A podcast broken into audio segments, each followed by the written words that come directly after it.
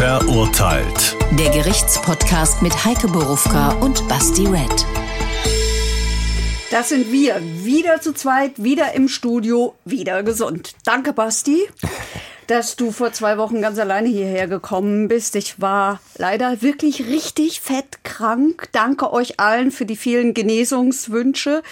Ich würde für euch auch hierher kriechen, aber nicht mal das war mehr drin. So, jetzt sind aber alle wieder fit. Auch für die Bühne, wenn uns nicht wieder irgendein dämliches Unwetter oder irgendein Drecksvirus die Show verdirbt. Dann kommen wir am 9. Juli auf die Bühne in der Frankfurter Batsch Cup. Das ist der Ausweichtermin für alle, die am 30. Juni nicht kommen konnten, weil wir ja auch nicht da waren. Oder ihr kommt am 17. August oder ihr kommt am 26. September in den Sommergarten. Oder im Herbst oder im Winter in die, äh, auch nach Frankfurt in die Käse. Ja, da haben wir, kann ich ganz schnell durchrattern. Ihr findet die Informationen äh, auf verurteilt-podcast.de. Auch alle Infos zu diesem ganzen Kartengetausch und so. Also als hätte Corona nicht gereicht, kam jetzt auch noch ein Unwetter dazu.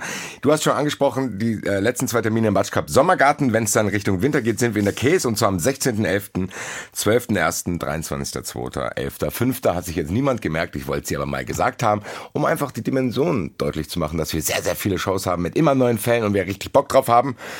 Und ich bin auch froh, Heike, dass du wieder da bist. Ich habe dich sehr vermisst letzte Woche tatsächlich. War nicht so einfach. Heute ist wieder Business as usual. Stopp, noch was? Deswegen Business as usual. Nicht vergessen, ihr müsst abonnieren, nämlich den Hessenschau-Kanal auf YouTube und natürlich uns überall in sämtlichen Podcast-Channels, die ihr überhaupt nur finden könnt. So. Alles Mögliche. So, meine Freunde, jetzt sage ich zum dritten Mal Business as usual. Ist aber eigentlich falsch, wenn es um diesen Fall geht, weil eigentlich sind keine unserer Fälle Business as usual. Für uns dann. Naja, für den Angeklagten war es, glaube ich, so. Schauen wir mal. Sehr, sehr guter Reinleiter. Der Fall. Über Jahrzehnte hinweg stalkt ein 47-Jähriger eine Frau. Er verfolgt sie bis in die USA. Dorthin hatte sie sich versetzen lassen, um ihm zu entkommen. Vergeblich. Er findet immer wieder ihre Adresse heraus, taucht vorm Arbeitsplatz auf, vor ihrer Wohnung, plündert ihren Briefkasten, besprüht Wände mit ihrem Namen und ihrer Telefonnummer. Die heute 56-Jährige zeigt ihn an, von Anfang an. Sie dokumentiert alles und das nun schon seit 1994. Ihr Verfolger wird deshalb auch mehrfach verurteilt. Er sitzt die Strafen ab. Zuletzt wird der Mann in sein Herkunftsland Türkei abgeschoben, aber er kehrt zurück und stalkt sie sofort wieder. Im Mai 2021 steht er deshalb erneut vor Gericht. Er wehrt sich gegen eine Gefängnisstrafe, will eine Bewährungsstrafe. Ja, ich glaube, absoluten Cracky-Fans von Verurteilt kommt dieser Fall bekannt vor, weil diese Dame hat mir mal als O-Ton in einem anderen Stalker-Fall und da hast du ungefähr angerissen, was da passiert ist und das habe ich irgendwie nie vergessen können und gesagt, lass uns doch, doch einfach mal als kompletten Fall machen, weil hier tatsächlich Dinge passieren, die ich wahrscheinlich auch wieder nicht verstehen werde und am Ende bin ich hier verzweifelt, bla bla bla, aber hilft ja nicht. Bevor ich jetzt wieder Chronologie sage, frage ich einfach mal ganz platt, wie und wann hat das angefangen? Im Sommer 1994. Er sagt bis heute, da habe er diese Frau auf dem Balkon beim Sonnenbaden gesehen. Sie sagt, es ging alles los, als er sie auf der Straße nach dem Weg gefragt hat. Ähm, örtlich eingegrenzt? Wo, wo haben die beiden im selben Stadtteil gewohnt oder wie sind die sich begegnet? Die sind sich in Frankfurt begegnet. In Frankfurt. Wie gesagt, sie sagt auf der Straße, er sagt, er habe, das kann man sagen, da die Frau ist so oft umgezogen, die wohnt da nicht mehr, wir müssen die wirklich schützen, deswegen nennen wir auf gar keinen Fall ihren Namen. Das habe ich mit ihr schon vor vielen, vielen Jahren besprochen. Ähm, dass wir das nicht machen, ähm, wobei das schützt die ja nicht, wie wir jetzt äh, in dieser Folge sicherlich hören werden. Also das Ganze war in Bockenheim, da ging's los. Okay. Ein Frankfurter Zwei Stadtteil. verschiedene Versionen, wie sie sich kennengelernt haben. Am Ende, glaube ich, ist es dann auch egal. Zufällig. Äh, Zufällig, genau, aber ich meine, es ist auch egal, ob seine oder ihre Version Ja. stimmt. So, Ja. Also es ist jetzt nicht so, dass Ja. das eine in die andere Richtung, das andere in die andere gehen würde. Gut, das heißt, die sind sich begegnet. Ja. Was ist denn dann das Erste, was passiert ist? Weil, ich, ich glaube jetzt eher der Frau. Ich weiß nicht warum, ist ja jetzt auch egal. Ich entscheide mich jetzt mal für die Frau. Die sind auf der Straße und man denkt ja nicht, wenn man auf der Gas steht, das weiß ich nicht, wenn man irgendeinem eine Frage beantwortet, wie spät es ist oder wo geht's lang, dass man dann so einen Butterfly-Effekt hat und dein ganzes Leben sich ändert. Also was war denn der erste Ansatz, wo man denken könnte, hm, hätte ich dem mal lieber nicht die Uhrzeit gesagt? Naja, also das, das erste war, dass er ihr fortan aufgelauert hat. Zu Hause und vorm Büro. Das heißt, er muss schon auf jeden Fall Ja, die Detektivarbeit betrieben Ja. haben im Sinne von, ich weiß, guck dann, wo die wohnt und so weiter ja. und so weiter. Ja, wir dürfen nicht vergessen, es ist das Jahr 1994, da gab es noch kein Google. Konnte man nicht nachgucken. Das heißt, der ist der einfach immer hinterhergelaufen. Der ist der hinterhergelaufen. Er ist an ihrem Briefkasten gegangen. Das war, glaube ich, äh, zunächst einmal die Hauptquelle für ihn. Das heißt, er hat die Post rausgefischt. Da hat er dann rausgefunden, wo, ähm, wo sie arbeitet. Ja, aber das muss man ja zum, zum theoretischen merken. Wenn jetzt einer meine Post nimmt und öffnet die und die tut die wieder rein, oder Ja, ja, natürlich hat die das gemerkt. aber, dann, aber am Anfang wusste sie wahrscheinlich nicht mal, dass er das war, oder? Oder ich, was ich glaube ich fragen will, ist, wann hat der erste Kontakt stattgefunden, wo sie hätte denken können, scheiße, das läuft hier in eine falsche Richtung? Also sie hat erzählt relativ schnell, vielleicht sage ich mal eins dazu. Als ich diese Frau kennengelernt habe, das war in einem Prozess, in den bin ich reingegangen, weil an diesem Tag ehrlich gesagt nichts los war. Das Wort Stalking kannte ich nicht und ich gehörte zur Mehrheit hier in Deutschland, die das Wort Stalking nicht kannte. Diese Frau hat mir dieses Wort beigebracht. Ähm, diesen Paragraphen gab es auch noch überhaupt nicht zu dieser Zeit. Und ähm, ich war in diesem Prozess und ich habe diese Frau da als Zeugin gehört. Und die hat mich so beeindruckt, so dass ich die auf dem Gang angesprochen habe. Und ähm, Das ist eine gute Idee. Ja, ich weiß, ich ich ich, Ich wollte ich sie mal weiß. persönlich ansprechen. Ich, äh, Naja, es hat immerhin funktioniert. Es hat immerhin funktioniert. Ich konnte deren Vertrauen gewinnen.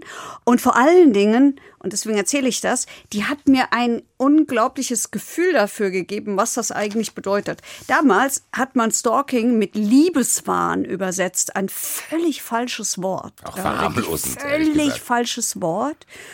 Und das war auch ein Problem für die, ähm, dass es eigentlich keiner ernst genommen hat.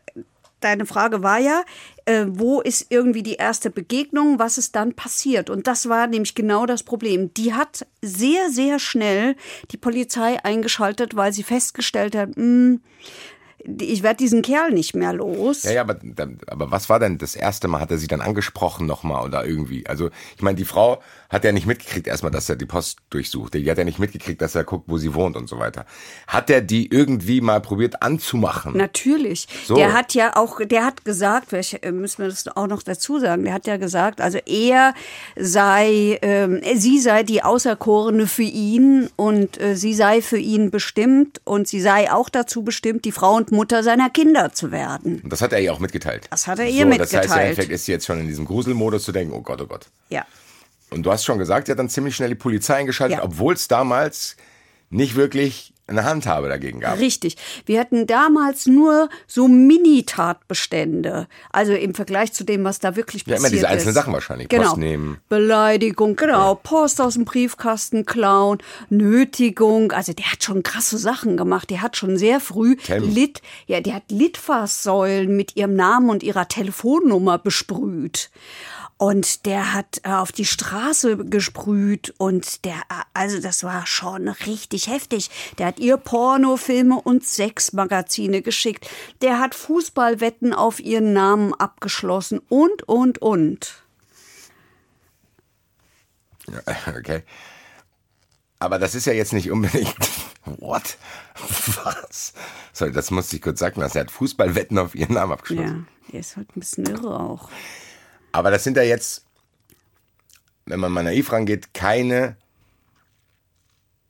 Annäherungsversuche, die positiv sind. Weil ehrlich gesagt, mein, meine Vorstellung von solchen Dingen ist immer die, dass man es halt erstmal normal probiert. Ich meine, es gibt ja auch Leute, die kommen halt einfach zusammen. So, ich probiere, hi, ich finde dich toll, ich, ich schenke dir Blumen, ich lade dich zum Essen ein, keine Ahnung, was die jungen Leute heutzutage machen, wahrscheinlich gar nichts mehr, außer swipen und swipe rechts, links. Aber das war ja scheinbar von Anfang an gar nicht so. Also es ist ja nicht so, dass der denken kann, eine Frau sitzt da, egal, das ist ein spannender Typ, der hat eine Sportwette auf mich abgeschlossen und besprüht irgendwelche Litfaßsäulen mit meiner Telefonnummer. Das sind ja keine positiven Sachen, will ich damit sagen. Nein, nein, aber die hat, ähm, wie gesagt, ich habe diese Frau ja kennengelernt. Die war schon sehr äh, resolut, deswegen habe ich sie ja angesprochen, weil mich das so beeindruckt hat. oder sagen wir, beeindruckt ist das falsche Wort, weil es mich so erschr erschreckt hat, dass jemand, der ja wirklich tough ist, die war wirklich tough, schon damals und ich habe die kennengelernt in diesen allerersten Prozessen und das war zwei das war äh, ungefähr im Jahre 2001 2002 also das ist schon ewig Da her waren die ersten Prozesse. ja Okay, krass. ja Und ja, dann, dann fasst trotzdem, glaube ich, nochmal zusammen. Was ist bis dahin alles passiert? Da müssen ja richtig viele Sachen passiert sein. Naja, also wie gesagt, der hat, der hat sie äh, bei ihrem Arbeitgeber aufgespürt. Das war eine sehr große äh, deutsche Bank, die es heute in dieser Form nicht mehr gibt. Ähm, da hat er dann Bomben mit Bombendrohungen, hat er gegen diese Bank äh, gemacht und all so ein Zeugs. Ähm, der, der stand ständig auf der Matte. Die ist schon auch geschützt worden von ihren Kollegen und ihrem Arbeitgeber. Ähm, bis hin, ähm, wir haben es ja in dem Anfangstext gehört, dass sie sich in die USA hat ver Dazu kommen wir gleich. Auch wenn Okay. ich Chronologie nicht gesagt habe, haben wir trotzdem eine. Ja. Okay. Nee, nee, also was er, was er bis dahin alles noch so gemacht hat. Also du hast gesagt, er hat ja auf der Arbeit aufgelauert. Nochmal, also für mich klingt's nicht so danach, als, da, als wenn da jemand wäre, der erstmal normal probiert hat, sie zu erobern, dann gemerkt hat, die will nicht und dann erst gesnappt ist. Ja, Sondern der genau. scheint ja von Anfang an eine sehr merkwürdige Vorstellung Ja. davon gehabt zu haben, was man tut, um Ja. die Sympathie eines anderen Menschen zu gewinnen. Ja, der hat halt ihre Bekannten aufgelauert. Der hat rausgefunden, der findet alles raus. Der hat rausgefunden, wo die Eltern wohnen. Die Eltern wohnen nicht in Frankfurt. Da ist er da hingefahren und hat es sogar geschafft, zunächst einmal das Vertrauen äh, der Eltern irgendwie zu erschleichen. Und es, es gab ein einmaliges gemeinsames Kaffeetrinken ähm, wo er den Eltern klar gemacht hat oder versucht hat klarzumachen, dass sie nur seine Auserwählte und für ihn ähm, bestimmt sei. Der, der Typ hat sich König Ibo genannt. Ibo ist die Abkürzung von äh, seinem Vornamen. Und lauter so Zeugs, ja. Der hat ihr auch, der hat ihr auch beleidigendes Zeugs geschickt. Also der hat ihr ja keine Liebesschwüre geschickt. Das ja? meine ich ja, Du bist aber das so schön, du bist so dies, Das ist es ja. ich, also, was man schreibt. Das ist ja im Endeffekt, dann war dieser, dieser, dieser Begriff, den man damals hatte, Liebeswahn, war ja hier schon auch schon noch falsch dazu. Völlig. Das ist ja nicht so, dass er, Völlig. keine Ahnung, es gibt ja zwei Seiten, wenn du völlig übertrieben verliebt bist, dann stellst du dich vor die Tür, singst irgendwelche Songs, schreibst 80.000 Lieder, das kann ja auch nerven. Aber der war ja noch aggressiv dazu, das verstehe ich gar nicht. Ich verstehe gar nicht seine Intention. Hat er sich jemals dazu geäußert? Naja, schon. Er hat halt immer gesagt, dass er für sie bestimmt sei. Ja, Ich aber hat er sich jemals dazu geäußert über seine, die Praktiken, die er anwendet, um ihr das klarzumachen? Kann mich Also ich hätte den gerne mal dieser- gefragt, was hast du Ja, denn für Vorstellungen? Ja, ja, ja, die, die Fragen hat er ja gestellt bekommen. Es gab ja diverse Prozesse. Also ich alleine war, um das mal zu sagen, ich alleine war in fünf Prozessen gegen den. Immer dieselbe, dasselbe Opfer. Dann stelle ich jetzt die Frage, die mir besonders wichtig erscheint. Kannst du mir mal probieren, beide zu beschreiben? Du hast gesagt, einer ist König Ibo, du hast gesagt, sie war eine taffe Frau. Kannst du das noch ein bisschen klarer ziehen? Also, was hat sie gemacht? Wie, wie, was für eine Person kann ich mir unter ihr vorstellen? Also diese Frau ist ähm, äh, eine Mitarbeiterin einer Großbank gewesen und ähm, Hatte aber auch keinen Partner. Nein, und zwar deshalb nicht, das hat sie mir auch erzählt, weil du kriegst keinen, wenn du so einen Typ hast. Das ist ziemlich schwierig, sagt sie, weil sie das den, den Männern immer gleich zu Beginn sagen muss. Achtung, da gibt's einen und der ist ständig irgendwie in meinem Leben und lauert mir auch dauernd auf und bedroht mich und klingelt an meiner Tür. Der, der ist ja ständig da, der klingelt ja dauernd auch, ruft pausenlos an. Und sie hat mir erzählt, damals, das ist jetzt schon viele, viele Jahre her, in den letzten Prozessen war sie auch als Zeugin nicht mehr, das hat man ihr erspart. Ähm, damit schützt man die Frau natürlich auch ein bisschen. Aber sie hat mir erzählt, das kannst du vergessen, du kriegst keinen, äh, wenn du so einen Typ an der Backe hast, weil keiner hat Bock auf Stress mit dem. Wollte ich gerade sagen, weil die, sind, die begeben sich ja dann auch in Gefahr. Weil er wahrscheinlich richtig sauer ist, wenn er dann sehen würde, oh Gott, die hat nicht nur mich nicht, sondern auch noch jemand anders. Ja. Das heißt, das hat der schon, ich, boah, weiß nicht. Es gab jetzt viele lustige Anekdoten, die du gesagt hast mit den Wetten und mit dem König Ibo. Aber eigentlich ist das sehr, sehr bedrückend. Weil du, im Endeffekt ist dein Leben ja so stark beeinflusst, dass du so solche Dinge, wie du es gerade gesagt hast, normale Beziehungen, Freizeit und so, hast du praktisch gar Nein, nicht. du hast eine, eine Geheimnummer. Also wir sind ja noch in der Zeit vor dem Handy, ja, wo man noch über normale Telefone Menschen da gab's noch angerufen so, hat. Da gab es noch so dicke Bücher, liebe Kinder, da konntet ihr so. Ja, die waren total begehrt, die dicken Bücher mit den vielen Telefonnummern. Da hat man immer nur eins gekriegt. So. Ähm, Außer der Typ, der die bei Wetten das zerrissen hat. Ja, also jedenfalls, äh, die hatte eine Geheimnummer. Die ist ja auch ständig umgezogen, die Frau. Innerhalb von Frankfurt oder dann auch in andere Städte? Sie ist dann auch in andere Städte. Okay, das heißt, der hat gedacht, okay, ich fange erstmal an, ziehe von Bockenheim nach XY, Ja. reicht auch nicht, vielleicht ziehe ich in eine andere Stadt und dann ist Ja. quasi sein Wirkungskreis weg. Ja. Hat alles nicht funktioniert. Wir haben schon gespoilert, dass das bis in die USA führt. Vorher will ich aber fragen, ich habe schon bei ihr über Freizeit gesprochen. Er scheint ja auch sehr, sehr viel Freizeit zu haben. Was hat der denn gemacht, der König Ibo, Alter? König Ibo, ja, also ich zitiere mal aus einem Urteil, der hatte parasitäres Anspruchsdenken. Also der hat genommen, was ging und wenig gegeben. Sprich, der hat nichts gemacht. Der ist keine Arbeit nachgegangen. Nö. Also jetzt ja, aber zunächst sehr lange nicht.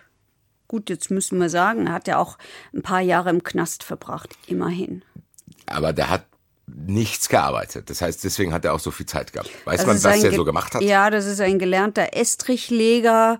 Also mittlerweile arbeitet er wohl, aber äh, lange Zeit nein. Okay, das erklärt, warum er so viel Zeit überhaupt hat. Ich meine, das ist ja auch ein zeitlicher Aufwand. Du musst, man, man darf ja nie vergessen, diese ganzen Dinge, die wir hier erzählen, die finden innerhalb von Monaten, Jahren statt. Ja. Und das ist ja auch, ich muss ja dann, ich muss, Jahrzehnten. so, ich muss ja dann aber auch diese Dinge, das frisst ja Zeit und ich meine, der scheint ja dann neben ihr nicht mehr viel normales Leben gehabt zu haben, wenn er diese Intensität anwenden kann, um ihr so das Leben zur Hölle zu machen. Die war die fixe Idee. Ich habe nicht mitbekommen, dass dieser Mann irgendwelche Freunde oder gar Hobbys hat. Das meinte ich. Das war jetzt meine Frage. Ja. Das heißt, man kann diesen. Hat der Familie? Was ist seine Story? Also der, der kann ja nicht, der ploppt ja nicht auf die Welt und sagt, so, jetzt fange ich mal an zu stalken. Irgendwelche Hinweise. Das ist ein Kurde, der als Kurde wie viele andere in der Türkei Probleme hatte und der 1992 dann mit Schleusern hier nach Deutschland gekommen So. ist. 92. 94 geht das los. Also es Wie waren alt war der? sozusagen- 94? Oh, ich kann doch nicht rechnen. Der ist heute 47, hast du gesagt. ja, Ich kann jetzt auch nicht rechnen. Ein paar 20. ja, ich glaube. Ich glaube auch. Nee, noch jünger. Ich rechne es jetzt aus. Ich hatte Mathe-Leistung tatsächlich im Abitur, merkt man. Äh, 94, 27 Jahre. 20 Jahre müsste er gewesen sein, je nachdem, wann er Geburtstag gehabt hat. Das heißt aber, der hat schon ziemlich früh angefangen. Und als 20-Jähriger kennt man das ja vielleicht, ist man ein bisschen wilder, dann schwärmt man so ein bisschen rum, dann geht es vielleicht nach ein paar Monaten weg. Der Typ hat über 27 Jahre, ich meine, du nimmst ja auch als Person eine Entwicklung. Ich meine, er hat einen Bruch in seiner Biografie, weil ich, ich stelle mir das nicht schön vor, dann irgendwie flüchten zu müssen und so weiter und so weiter. Dann kommst du hierher. Wir kennen die 90er Jahre, die waren ähnlich wie heute, was auch nicht sehr willkommensmäßig so. Also du hast mit Sicherheit Ja. deinen persönlichen Struggle. Ja. Trotzdem nimmt er jeden Entwicklungsschritt vom 20-Jährigen, bla bla, wenn ich bei mir überlege, was ich mit 20 gemacht habe, was ich jetzt noch mache und ich bin immer noch nicht erwachsen. Der Typ hat innerhalb von diesen 27 Jahren alle Entwicklungsschritte immer eigentlich mit Fokus auf diese Frau erlebt und gelebt. Ja. Ja, deswegen ist ist, die Frage, richtig, deswegen ist die Frage auch relativ früh, ich glaube, es war der zweite Prozess, mir ist eingefallen, es war sogar noch einer mehr, in dem zweiten Prozess gestellt worden, ist dieser Mann irgendwie psychisch krank? So, das wollte ich eigentlich mit meinem Geschwurbel hier äh, fragen. Ja. Und? Und es hat fünf Gutachter gegeben mit sehr abweichenden Meinungen. Und das hatte eine ganz katastrophale Folge. Also Prozess 1, wo ich die Frau kennengelernt habe, das war beim Amtsgericht. Da ist er verurteilt worden. Ähm, dann hat er, ähm, dann ist er gelandet vor Landgericht, nämlich genau auch mit der Frage, die nur das Landgericht beantworten darf, muss der Mann vielleicht äh, dauerhaft untergebracht werden, weil der psychisch so krank ist, dass er nicht schuldfähig ist. Und dieses Gericht hat es ähm, hat das so gesehen und hat ihn untergebracht in der Psychiatrie. Das bedeutet, wenn du jemanden in der Psychiatrie unterbringst, in dem Fall war es so, wird er freigesprochen von dem, was er getan hat. Und hier war nun Folgendes. Es hat ähm, Revision, jetzt wird es ziemlich schwierig, es hat Revision eingelegt gegen das Urteil er selber, nicht aber die Staatsanwaltschaft. Und es gilt in Deutschland, dass du dich nicht verschlechtern darfst. Es sei denn, ja, also wenn nur du Revision einlegst, darfst du dich hinterher nicht mehr verschlechtern. So, jetzt heißt, kommt das nächste Gericht. Ja. Ganz genau. Das heißt, die können den ja gar nicht mehr verurteilen. So ist es. Und das nächste Gericht und die nächsten Gutachter haben gesagt, nee, der Typ ist zwar auffällig und der ist auch, ähm, jetzt legt mich nicht auf das Wort fest, eine, irgendeine dissoziale Persönlichkeit, also der, der, der fällt schon auf, aber der ist trotzdem schuldfähig. So, und Jetzt damit können wir aber diese Schuld nicht mehr bestrafen, weil wir in dem ersten Prozess ihn dafür er freigesprochen worden ist und die Staatsanwaltschaft keine Revision dagegen eingelegt hat. Also Damit war er war das durch. frei. Damit war er frei. Ich weiß, dass ich damals gedacht habe, du lieber Gott, wie erkläre ich das den Menschen? Es gab noch keinen Podcast, wo man Zeit für sowas hatte. Ja, ehrlich. Weil du löst damit natürlich was Schreckliches aus. Du, Natürlich, du löst also aus, dass die. Leute sagen, ach du lieber Gott, das geht doch nicht. Und es geht ja auch nicht. Nee, weil es auch nicht geht, weil man, man, wir haben jetzt viel über ihn geredet, aber eigentlich ist ja die wirklich, ich habe jetzt andere Wörter im Kopf, aber die Leidtragende, um so diplomatisch wie möglich äh, auszudrücken, ist ja sie. Und wir hören uns mal an, was das einfach für Auswirkungen hat. Den O-Ton kennen wir schon aus unseren anderen Folgen. Es ist der Horror. Man muss sein komplettes Leben umstellen. Und äh, was viel schlimmer ist, äh, man verliert so ein bisschen Unbefangenheit anderen Menschen gegenüber. Man wird furchtbar misstrauisch. Also ich lasse mich nicht mehr auf der Straße von irgendwem ansprechen, auch wenn der nur nach dem Weg fragen will. Ich gehe stur weiter. Und das sind alles Sachen, das hätte ich früher anders gemacht.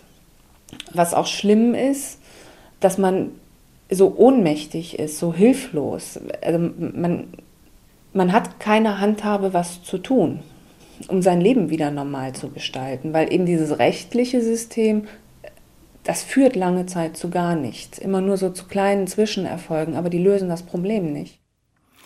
Jetzt machen wir einen O-Ton Doppelschlag, weil wir haben auch vorhin schon darüber gesprochen, dass sie keinen Partner findet. Sie beschreibt jetzt hier auch mal, wie das nicht nur im Justizbereich und was sie da für Maßnahmen hat, sondern auch, was das privat bedeutet. Was auch nicht lustig ist, ist sich mit, mit anderen Menschen dann, wenn man das erzählt, dass dann so Reaktionen kommen wie, naja, das ist doch eigentlich ganz romantisch. Oder das muss doch ein schönes Gefühl für eine Frau sein, wenn sie so von einem Mann umworben wird. Und das ist einfach Mist. Das ist nicht schön. In gar keiner Weise. Das ist ätzend. Wenn man zehnmal sagt, zwanzigmal sagt, hundertmal sagt, nein, ich will das nicht. Ähm, da ist nichts Romantisches dran. Und so dieses, Unverständnis in der Umwelt auch. Ähm, dass man manchmal so selber das Gefühl hat, ich habe einen an der Klatsche. Das ist schlimm. Also, dass das einfach nicht ernst genommen wird, erstmal. Ich glaube, das beschreibt ziemlich krass, weil die letzten beiden Sätze, die gesagt hat, die sie gesagt hat, die, die, die machen mir echt Sorgen, weil ich glaube, dass sie auch vielleicht sogar Impuls in sich hatte zu denken, ganz ehrlich, dann komme ich jetzt halt mit dem zusammen, dann ist alles vorbei. Den Impuls hat sie nicht gehabt, aber sei sie Dank. hat, aber sie hat gesagt, also äh, vielleicht vorneweg, wir hören ja, wenn wir diese Frau reden hören, die ist ja nicht doof. Die ist ja extrem reflektiert, die beschreibt das ja ganz gut. Ja, das auch alles dokumentiert, haben wir ja gehört. Ja, die hat immer alles aufgeschrieben. Die hat permanenten Kontakt zur Polizei gehabt. Die hat äh, Dutzende an Anzeigen erstattet. Die Frau hat alles richtig gemacht und sie hat zu mir gesagt, ich hätte von Anfang an was anderes vielleicht tun sollen. Weil Menschen wie dieser verstehen offensichtlich diese Sprache nicht. Und das ist ein Riesenproblem. Das ist ein Riesenproblem, weil der Rechtsstaat, das hatten wir in dieser anderen Stalking-Folge doch auch. Ich weiß jetzt gar nicht mehr auswendig, wie viele Jahre das waren. Es waren aber auch, glaube ich, waren 13 elf Jahre oder oder, so 13, oder so ja. irgendwie. Das war ja auch so viel, ja. Und die wo hat ähnliche Sachen gesagt. Richtig, wo die, wo die, wo die Leute alleine gelassen werden, gefühlt alleine gelassen werden. Also wo sich zwar die Polizei kümmert, aber es bringt irgendwie nix.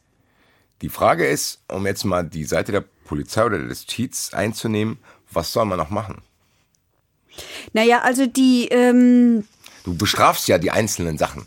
Richtig, also die, die immerhin muss man sagen, das ist ganz frisch, nämlich vom vier- 24. Juni, da hat der Bundestag immerhin Strafverschärfungen für Stalking ähm, für Stalking beschlossen und die Strafbarkeitsschwelle gesenkt. Bisher hieß es, dass du äh, stark beeinträchtigt sein musst in deinem Leben. Jetzt weist es mal nach. wie willst du das nachweisen? Das hat ja auch, der eine fühlt sich vielleicht nicht so schnell ähm, äh, beeinträchtigt und der andere mehr. Also, und es ist aber doch auch äh, eine starke Gefühlssache. Und jetzt ist es so, dass der Strafrahmen einmal erhöht worden ist, nämlich auf fünf Jahre bei schweren Fällen. Und hier haben wir es ja wirklich mit einem schweren Fall zu tun, äh, weil der auch so lang anhaltend ist. Bislang war der Strafrahmen bei drei Jahren.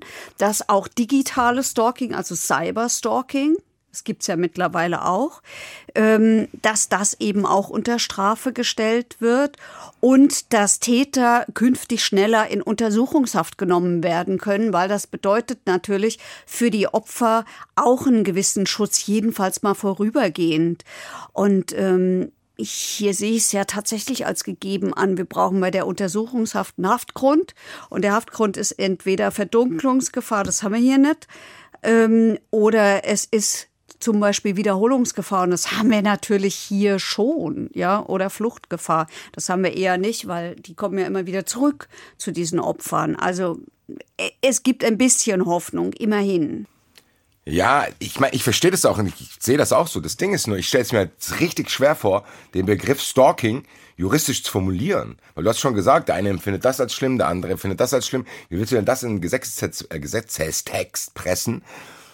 Weil jetzt, wie gesagt, das soll sich nicht falsch anhören, aber es gibt ja vielleicht auch Leute, die sind überempfindlich. So, dann, yeah. keine Ahnung, da frage ich irgendjemanden, hast du Bock mit mir auszugehen? Dann ruft der Polizei und sagt, er hat mich gestalkt. So, also, ich meine, ich will einfach nur sagen, dass das ja, ein, das ist ja jetzt nicht so wie, keine Ahnung, ich füge dir körperliches Leid zu, zack, die und die Strafe. Das ist ja einigermaßen objektiv. Sowas. Wie, wie, ich kann, ich stelle es mir sehr, sehr schwierig vor, so einen Paragraphen zu formulieren. Ja, das ist auch schwierig. Das ist auch schwierig, weil du ähm, wie wir es eben schon gesagt haben, weil du nachweisen musst, dass du wirklich in deinem Leben stark beeinträchtigt ja, aber wie bist. will ich das machen? Naja, also Soll ich dann, dann filmen, wie ich nicht pennen kann? Ja, das ist ein Problem. Ja, du musst auch das dann wahrscheinlich dokumentieren lassen. Also das heißt, da kannst du wieder zu Ärzten gehen oder du kannst die Psychologen beschäftigen oder was immer. Ja, ja das ist schwierig. Das ist schwierig. Ja, also das sehen wir doch an diesem Fall. Ja, Eben. was für eine lange Geschichte das schon hat und wie sich die Justiz schwer damit tut. Und ich hatte in keinem dieser Prozesse den Eindruck, als ähm, wolle man das nicht aufklären. Eben, das meine ich. Ich habe auch nicht den Eindruck, als was du mir so erzählt hast, dass die das verharmlosen wollen. Nein. Sondern die sagen halt ganz ehrlich, das und das passiert. Wir gucken hier in unsere Bücher, die hat jemand geschrieben. Wir können ja. das und das alles Mögliche bestrafen, mehr können wir nicht machen. Und sie sagt auch, die Polizei, da habe ich mich mal gut aufgehoben gefühlt. Und trotzdem hat es nichts gebracht. Ja, ja, ich wollte auch, wie gesagt, nur die es Sicht der Polizei nehmen, um zu sagen, wahrscheinlich ist nicht so, dass sie nicht wollten, sondern die haben dann ja, halt ja. die Handhabe nicht. Ja, ja. Es hat acht Jahre gedauert, bis der erste Prozess war acht Jahre ist sie da schon verfolgt worden von dem Typen. Und für mich der Klimax in dieser ganzen Story ist zu sagen, ich gehe nicht nur aus Bockenheim weg, ich gehe nicht nur aus Frankfurt weg, sondern ich gehe komplett aus Europa weg. Und ich gehe in die fucking USA. Mhm. Und denke dann, okay, vielleicht wollte ich das nicht, vielleicht war das nicht mein Lebensplan, aber so und so ist es. Ich bin ein positiver Mensch, ich will einfach weiterleben und wenn das in den USA sein soll, dann ist es halt in den USA. Probiere mir dann was Neues aufzubauen. Kann ja auch ganz geil sein. Also es gibt Momente, wo ich auch denke, boah, geil, ich will in den USA in Miami am Strand leben ist ja jetzt per se nicht, dass man sagt, oh Gott, die musste irgendwo ganz Schlimmes hin, sondern im Endeffekt bewundere ich diese Frau. Zu sagen, ganz ehrlich, ich habe hier so viel Scheiße und anstatt dass ich verzweifle und mich meinem Schicksal mhm. ergebe und sage, mein Leben ist am Arsch, weil dieser Typ es zerstört, hat sie ja immer wieder Action getaked und hat immer alles aufgeschrieben. Ist die Polizei, Prozesse, dies, das, ist ja wirklich nicht gebrochen, so wie ich das Gefühl habe und so wie sie auch redet. Ja. Und hat noch die Kraft, in die USA zu gehen, was ja auch persönlich nicht einfach ist, zu sagen, ich breche alles ab und gehe in die USA. Und dann ist für mich das Allerschärfste, dann findet der die selbst dort. Weiß man wie? Das hat sie, äh, das hat sie nie rausgekriegt, wie er das rausgefunden hat. Aber es kann ja wieder nur so gewesen sein, dass er irgendwelche Post abgegriffen hat. Und dann ist er, ist er auch in die USA geflogen oder was? Nein, aber was er hat dort Kontakt zu ihr aufgenommen. Und das hat natürlich dazu geführt, dass sie sich dort auch nicht mehr sicher gefühlt hat. Okay, aber der ist ja nicht, zumindest nicht aufgetaucht. Also nicht, dass ich wüsste. Okay, ist, ist sie heute noch in den USA? Nein, nein, sie ist dann wieder zurückgekehrt. Sie ist wieder zurückgekehrt. Warum? Naja, was willst du in den USA, wenn, er, wenn, du, wenn du dahin nur deshalb gehst, um vor diesen Typen zu flüchten und dann findet er dich auch da wieder? Ja, aber zumindest wäre es doch in den USA leichter, all dem zu entkommen. Das mag persönliche Gründe haben, das kann ich nicht beantworten, okay. aber sie ist jedenfalls wieder zurückgekommen. Und dann ging es weiter. Und dann ging es weiter. Ja. Und, Und dann ging es weiter. Alles führt ja jetzt dazu, was haben wir am Eingang gehört, dass das jetzt zum aktuellen Prozess kommt noch. Nee, nee, dazwischen war noch einer im Jahre 2010 und der war auch wichtig. Der war deshalb wichtig, weil ähm, er da erstens vom Landgericht gleich verhandelt worden ist und nicht mehr vom Amtsgericht. Und zeigt so ein bisschen, ähm, finde ich auch, dass die Justiz es schon auch ernst nimmt, ja, also und die Bedeutung erkennt dieses Falles. Und es sorgt in dem Fall äh, dafür, dass der Vorsitzende Richter, ich weiß, dass er das später sehr bereut hat, der ist extrem emotional geworden in der Urteilsbegründung. Da ist er verurteilt worden zu drei Jahren und zwei Monaten. Dieses Urteil hat auch gehalten, ähm, also zu einer Gefängnisstrafe. Ohne Bewährung. Ohne Bewährung. Bewährung gibt's nur bis zwei Jahre, danach gibt's keine Bewährung mehr. Und diese drei Jahre und zwei Monate, die hat er auch, wenn ich äh, das richtig in Erinnerung habe, komplett abgesessen. Da hat er gesessen. Ähm, Kam dann raus und hat weitergemacht. nee, kam nicht raus. Er ist aus der Haft direkt ausgewiesen worden, Ah. abgeschoben worden und hat ein unbefristetes Aufenthaltsverbot bekommen. Also man hat ihm gesagt, nie wieder Deutschland, mein Freund. Okay, und dann ist er, ist er jetzt immer noch in der Türkei? Nö. Er ist am 3.1.2014 abgeschoben worden. Direkt aus dem Knast, damit nichts passieren kann. Da hatte die Frau auch wirklich mal Ruhe, auch in der Zeit, wo er gesessen hat, logischerweise. Aber sofort, als er dort angekommen ist, kriegt die wieder Anrufe und zwar diesmal mit einer türkischen Nummer und kriegt irgendwelche, der hatte auch immer so Radionachrichten und so Zeugs, ihr auf den Anrufbeantworter gespielt. Dann öffnet, eröffnet er unter ihrem Namen ein Facebook-Account, wo auch alles mögliche Zeugs postet, das mit viel, viel Mühe gelingt es ihr, das zu löschen. Ähm, er sichert dann zu, dass es Ruhe ist und sie kriegt neue SMS. Und dann kommt er wieder, nämlich 2018. Also von 2014 an hat er sie belästigt aus der Türkei. Nur in Anführungsstrichen elektronisch. Und dann kommt er wieder, dann flüchtet er äh, über Syrien und Italien, reist wieder ein und schon geht's los. Am 12.09.2018 kommt er an. Ja, aber darf der, ich denke, darf er nicht sein. Ja, er ist aber mit falschen Papieren hier illegal eingereist, Ja, aber, war da. nicht- aber wenn, wenn er sich dann meldet, kann man das nicht schnell erklären, sagen, hier, wieder ciao. Es ist, ist geklärt worden. Bis äh, 22.11.2018 hat er regelmäßig wieder SMS geschickt. Er hat geklingelt. Am Einreisetag hat er ihr geschrieben, yeah, endlich, Mr. Ibo ist frei. Am Tag danach stand er schon bei ihr vor der Tür. Dann wirft er ihr wieder irgendwelche Zeitungen ein. Frag mich nicht warum. Ich kann das nicht erklären. Ich verstehe es nicht. Ja, also der wirft irgendwelche hier diese, wie heißen diese Blättchen, die. Wochenblatt. Ja, so ein Kram. Wirft er ihr ein. Er wirft ihr auch eine entwertete Zugfahrkarte ein. Keine Ahnung warum. Er schickt ihr E-Mails, er bittet um einen Termin bei ihr, er schickt ihr Screenshots mit ihrer Adresse drauf und dem Stadtplan. dann Das ist, sie wird doch dann schon wieder die, dann gruselig. ist sie doch bestimmt zur Polizei gegangen. Aber ja, sie ist immer hat zur gesagt, Polizei hier, der Typ gegangen. dürfte nicht mal hier sein. Ma- ja, dann suchen die den. Er manipuliert ihr Schloss, klebt da schön Kaugummi rein und so. Lauter so ein Zeug, das darf man alles nicht vergessen. Das, übrigens, es kostet diese Frau einen Haufen Geld. Als ich die getroffen habe, und das ist jetzt schon ewig her, das war Anfang der 2000er, da hat sie mir damals gesagt, das hat mich jetzt schon ungefähr 10.000 Euro alles gekostet. Ständige Umzüge. Scheiß auf 10.000 Euro, Alter. Naja, Ich würde das kommt doch 20.000 dann zahlen, auch wenn das aufhören würde. das kommt doch dann alles auch Ja, hinzu. natürlich, aber- Wieder hat er ihren Arbeitgeber angerufen. Da hat er sich als Nachbar ausgegeben. Ja, wieder steht er ständig bei ihr vor der Tür. Und da steht eben auch die Polizei und schließlich fest. So, und jetzt kommen sie aber zum Prozess hier. Warum? Ja, weil er da ist und weil er ja wieder Straftaten verübt hat. Und Okay. weil er immer noch da ist. Ja, Ja, aber ich verstehe nicht, warum der hier. Ich denke, der darf hier nicht sein. ja.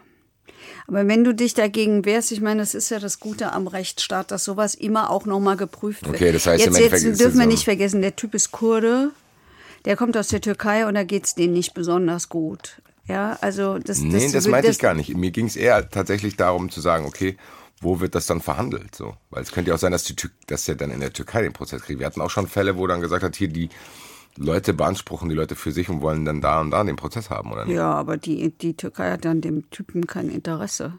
Okay, das heißt, Ja, und das sind Taten hier in Deutschland. Keine Ahnung, ob die das da wirklich jetzt so verfolgen. Ich gut, weiß es nicht. jetzt kommt zum Prozess hier. Jetzt kommt's zum Prozess hier. Und zwar vorm Amtsgericht geht's jetzt wieder los. Im Juli 2020. Ist noch der vor, vor dem jüngsten. Ja, noch einer davor. Noch einer. Ja, ja, es geht jetzt wieder vom Amtsgericht los.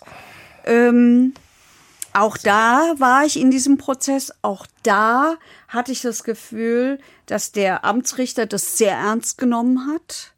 Da war es so, dass die äh, Frau, also das Opfer, nicht mehr aussagen musste. Das hat man ihr erspart. Er selber äh, hat wieder von seiner Traumfrau geredet, aber gesagt, mittlerweile hat er auch den Verteidiger gewechselt, hat aber gesagt, nee, ähm, jetzt ist gut, jetzt ist Ruhe. Tatsächlich ist auch wirklich seit 2018, seitdem es ihn da festgenommen hat, ist nichts mehr passiert. Das ist wirklich so. Also 2018, ne? Kaugummi, Ja. Briefkasten. Ja, ja, das heißt, alles, er was jetzt verhandelt wird, sind alte Sachen. Alles, was In verhandelt zwei, wird. in zwei, in zwei äh, Prozessen. Prozessen. Erst war erst Amtsgericht und dann hat er äh, Berufung eingelegt. ah, der hat, okay, deswegen zwei Prozesse. Okay, ich habe gedacht, zwei verschiedene Sachen auch. Nein, nein, selbe, selber Sache, Fall. okay. Selber Fall. Ähm, er hat auch einen neuen Verteidiger. Er räumt alles ein, lässt das alles über den Verteidiger erklären, dass das alles so stimmt. Und äh, lässt auch erklären, warum er eigentlich auf diese Frau so steht, nämlich weil er, weil deutsche Frauen starke Frauen seien und weil die ihm helfen könnten. Und ähm, ja, der Verteidiger hat dann für ihn eine Bewährungsstrafe gefordert. Wir hören uns mal tatsächlich an. Ich werde wahrscheinlich aggressiver. Wir hören uns mal an, warum.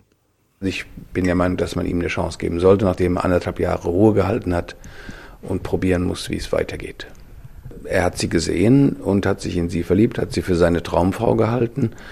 Es waren keine Tätlichkeiten, es waren keine Übergriffe, es waren halt Belästigungen im Sinne von, also Nachstellen. Er hat sie immer wieder versucht anzurufen, per E-Mail, per Telefon, an der Tür geklingelt. Gravierendere Sachen nicht, aber es ist natürlich eine Wahnsinnsbelastung über die Zeit. Der sagt wirklich gravierendere Sachen nicht. Als ich das gehört habe in der äh, Sendungsvorbereitung mit unserem tollen Team hinten, habe ich gedacht, willst du mich verarschen? Ich weiß, ich weiß, es ist seine Aufgabe, aber ich habe auch schon Verteidiger erlebt, die diese Dinge diplomatischer formuliert haben. Für mich klingt der tatsächlich so, als wenn er das denken würde. So, ja, da hat er jetzt seit anderthalb Jahren nichts mehr gemacht, da kann man doch mal auf die 27 Jahre davor scheißen, ist doch alles in Ordnung. Ich denke, was? Also das finde ich krass, dass der, weiß ich nicht. Ich hätte irgendwie mir gewünscht, glaube ich, von den beiden, wenn er es wirklich gerafft hat, wenn, was ich auch nicht glaube, ehrlich gesagt, ich glaube, der ist jetzt aus opportunistischen Gründen, hält er die Füße still, weil er keinen Bock mehr hat, ins Gefängnis zu gehen oder nicht wieder abgeschoben werden will, keine Ahnung. Auf jeden Fall hätte ich mir gedacht, gut, dann lass uns jetzt hier reinen Tisch machen. Wir nehmen alles, was noch offen ist, ich gebe es zu, verurteilt mich, ich nehme jedes Urteil an und lass mich in Ruhe.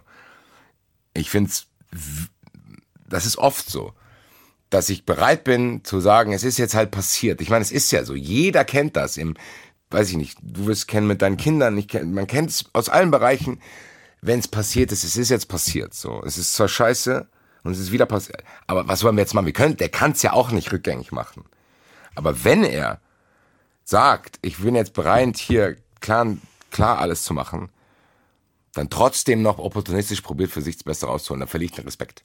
Dann verliere ich den endgültig. Nicht im Sinne von, okay, Gott sei Dank hast du es jetzt Kraft, jetzt lass die Frau in Ruhe. Nee, wieder dieses, ja, aber ich könnte ja vielleicht rauskommen. Und der Verteidiger setzt ehrlich gesagt noch einen drauf, indem er davon ausgeht, dass jetzt das passiert. Ich habe mit ihm vielfach geredet und ich glaube, dass er es kapiert hat und dass es vorbei ist, aber sicher ist man bei so einem Delikt nie. Das ist meine berufliche Erfahrung mit solchen Fällen.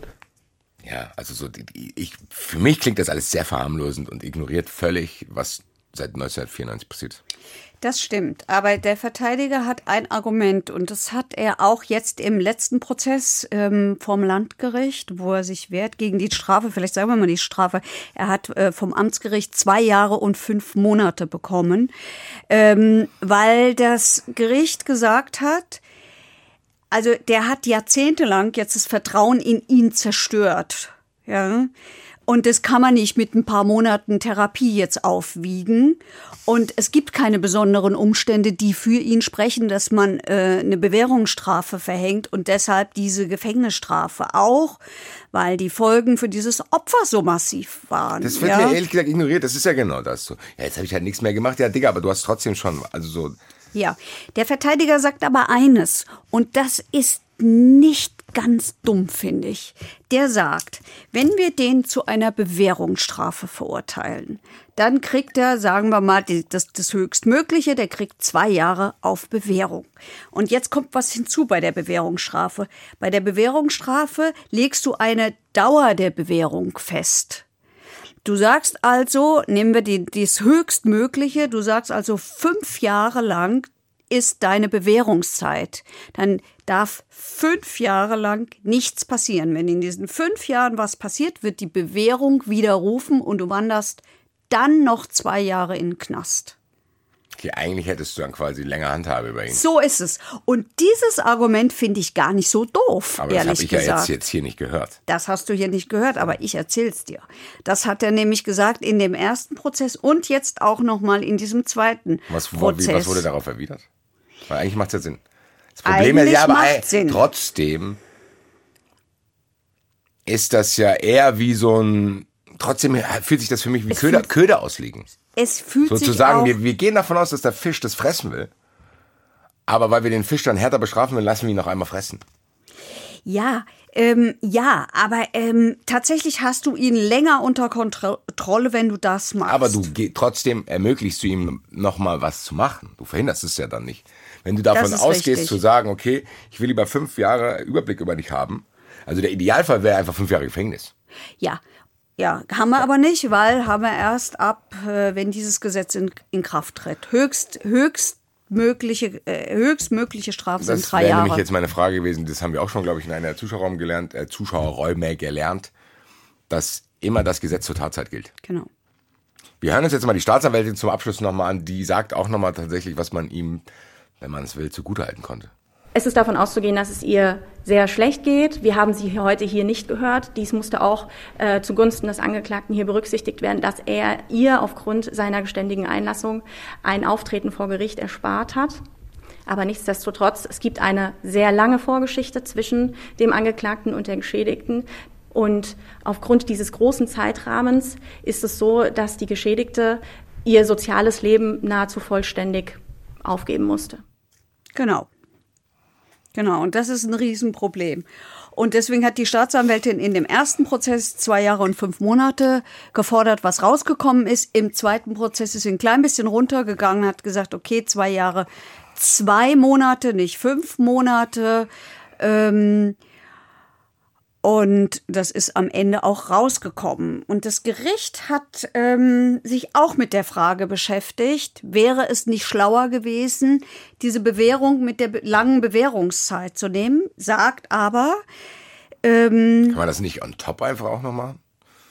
Sagen, hier, wenn du dann da rauskommst, hast du noch mal Ja, du kannst ihn unter Führungsaufsicht stellen. Das ist, ähm, das ist jetzt auch so. Und die Auflage in dieser Führungs, beide, die, die Auflage jetzt nach dem letzten, also das, das bezieht sich ja noch auf das letzte Urteil, ist, ähm, dass er seinen Wohnsitz immer meldet, also dass man ihn wenigstens finden kann und dass er eine, ähm, dass er eine Psychotherapie macht. dass er sie in Ruhe lässt. Ja, naja, gut, das ist klar.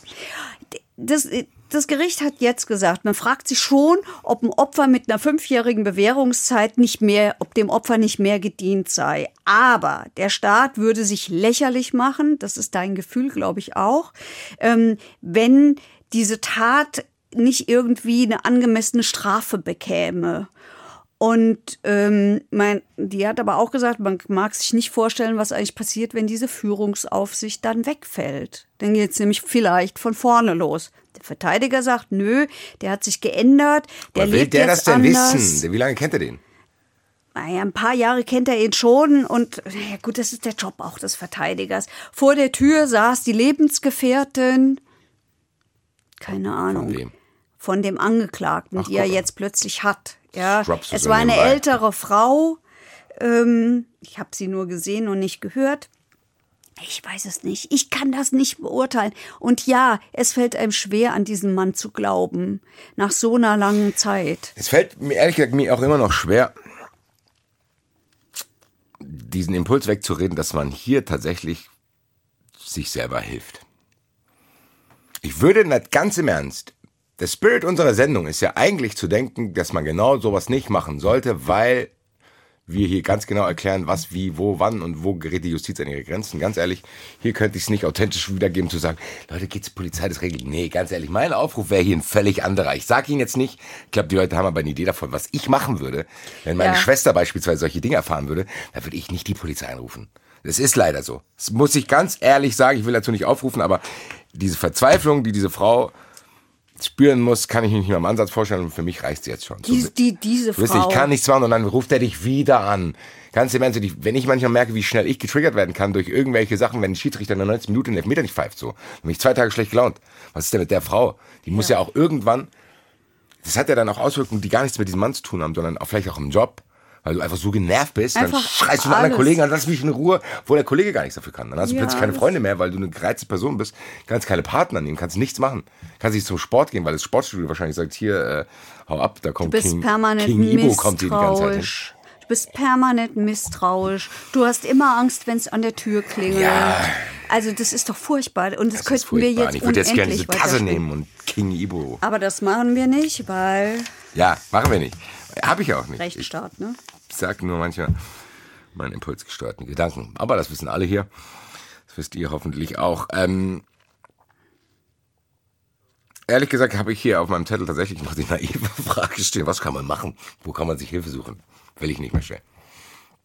Lieber Heike, hast du noch irgendwas anderes? Nein, sie hat, sie hat zu mir damals, aber ich weiß nicht, ob sie es heute noch sagen würde, äh, gesagt, immer, immer für Öffentlichkeit sorgen. Das bietet Schutz, aber ich vermute, dass nach, nach vielen Jahren, viele Jahre später, das sind ja fast, fast schon 20 Jahre später jetzt wieder, sie das nicht mehr so sieht. Weil Ich hoffe- die eine andere Erfahrung gemacht Ich hoffe hat. ehrlich gesagt, dass diese Dame irgendwie dann jetzt doch in dieser Zeit, wo sie hoffentlich kurz Ruhe hat, jemanden findet, der sie heiratet. Dann kann sie den anderen Namen annehmen. Das ist vielleicht schon mal ein bisschen. Ach, die hat doch alles geändert. Die hat doch einfach, die hat, die hat ständig alles geändert. Der Typ hat sie immer wieder gefunden. Einfach immer wieder. Der ist da scheinbar auch sehr geschickt drin. Gut, ich bin der Letzte, der hier irgendwelche Ratschläge geben sollte. Ich äh, weiß nichts mehr. Ich würde wahrscheinlich einfach jetzt mich in den Zuschauerraum verdrücken wollen. Ich komme mit. Zuschauerraum. Und im Zuschauerraum haben uns zwei sehr, sehr interessante Fragen erreicht. Ich rufe sie mir hier kurz auf meinem mobilen Gerät auf. Zwar starten wir mit der Frage von Benjamin H. Der sagt, da ich während der Arbeit gerade nochmal noch mal alte Folgen verurteilt im Hintergrund höre, fällt mir eine Frage an Heike Berufka ein. Wie wird eigentlich die Verteilung der Verhandlungstage geplant? Weil die sind ja nie aneinandergereiht, sondern verteilen sich über mehrere Wochen. Das ist eigentlich so eine Frage, wo man denkt, ja, das ist eigentlich eine sehr gute Frage, wo, wo man denkt, du redest immer von Verhandlungstagen und so. Gibt es da irgendwie wie in der Bundesliga jemand, der einen Spielplan macht? Jo, und das ist der Vorsitzende Richter. Und da kennen wir einen. Who you gonna call? Klaus Drescher. Setzt mich immer weiter unter Druck, dass ich für Lossi auch so eine Melodie finden muss. Sascha? Hallihallo. Heike Berufka und Basti Red, wir grüßen nach Tirol, richtig? Gute, ja doch. Warte mal, ich muss mir gerade mal ein trockenes Plätzchen suchen. so, jetzt. Vielen, vielen Dank. Äh, Sie sind im Urlaub. gerade. Sie sind im Urlaub und trotzdem bereit, hier unser Joker im Zuschauerraum zu sein. doch. Alles. Wir haben eine, uns hat eine Frage erreicht, und zwar, wie wird eigentlich die Verteilung der Verhandlungstage geplant? Weil die sind ja nie aneinandergereiht, sondern verteilen sich immer über mehrere Wochen. Also, ähm, wenn beschlossen worden ist, äh, dass eine Anklage zugelassen wird und verhandelt wird, dann guckt sich der Vorsitzende gegebenenfalls mit seinen Kollegen an, wie viele Tage werde ich denn voraussichtlich brauchen für die Sache. Also wie viele Zeugen muss ich hören, wie viele Sachverständige muss ich hören. Und äh, dann hat man eine Anzahl von Tagen, die man wahrscheinlich braucht. Und dann äh, hat man normalerweise festgelegte Sitzungstage, zwei Stück in der Woche. Ähm, das hängt damit zusammen, dass natürlich nicht beliebig Personal auch im äh, Wachtmeisterbereich zur Verfügung steht ähm, oder auch im äh, Sitzungssäle einfach äh, frei sind. Also in der Regel verhandeln die großen Strafkammern zweimal in der Woche und beim Amtsgericht ist es, glaube ich, so ähnlich. In langen Sachen kommt es auch mal vor, dass wir auch mal einen dritten Tag einschieben. Ähm, aber mehr geht eigentlich fast nicht, äh, zumal die Anwälte dann auch gar nicht können, weil mit denen muss ich die Termine dann abschreiben. Okay, das heißt, im Endeffekt gibt es eine Struktur, in die das dann einfach reingelesen genau, wird. Genau, da versucht man das dann da irgendwie reinzubringen und, und äh, das unterzubringen und äh, sind auch nicht immer die Behandlungstage, die man eigentlich hat, wenn dann der Anwalt nicht kann oder sowas oder auch der Sachverständige nicht kann. Also das ist immer eine größere Sache, bis man die alle unter einem Hut hat. Und vielleicht sagen wir noch dazu, dass man auch nicht unendlich lang unterbrechen darf. Das kommt dazu. Also wobei das sich ein bisschen entspannt hat vor ein paar Jahren. Früher war es so, dass man nur zehn Tage unterbrechen dürfte. Ähm, jetzt dürfte man, äh, also es sind insgesamt drei Wochen, weil wenn man montags, also freitags den letzten Verhandlungstag hat, dann wäre dann praktisch äh, nach, nach drei Wochen wäre der nächste Samstag und weil Samstag nicht stattfindet, ist es dann der darauffolgende Montag. Aber man will es natürlich auch hinter sich bringen, ja. Also von daher äh, versucht man die schon zeitnah hintereinander zu bringen. Aber dass man nicht unterbrechen darf, ist doch sicherlich auch ähm, der Idee geschuldet, dass es ja auch, ähm, äh, wie will ich das sagen, eine schwierige Situation für Angeklagte ist, über denen immer schwebt, dass sie irgendwann mal vielleicht zu einer hohen Strafe verurteilt werden. Ja, wobei das ähm, eigentlich mehr so, das ist, dass man es halt möglichst zeitnah behandeln soll, wenn die Sachen eingehen. Insbesondere halt, äh, wenn Leute in Haft sitzen, ja. weil das natürlich eine ziemliche Beeinflussung ist. Das andere hat einfach den Grund, äh, dass man praktisch nicht vergisst, was war. Ne? Wenn sich so ein Verfahren dann über, was weiß ich, ein Jahr lang hinzieht, ist es natürlich oft schwierig zu wissen, was ist denn an den ersten drei Tagen alles gesagt worden. Macht Sinn. Zumal es kein Protokoll gibt, wie immer alle denken. Zumal es im, beim, beim Landgericht nicht. Ja. Also beim Amtsgericht, da schreibt aber auch der Protokollführer nur mit, was er äh, meint. Beim Landgericht gibt es nur ein äh, Ablaufprotokoll.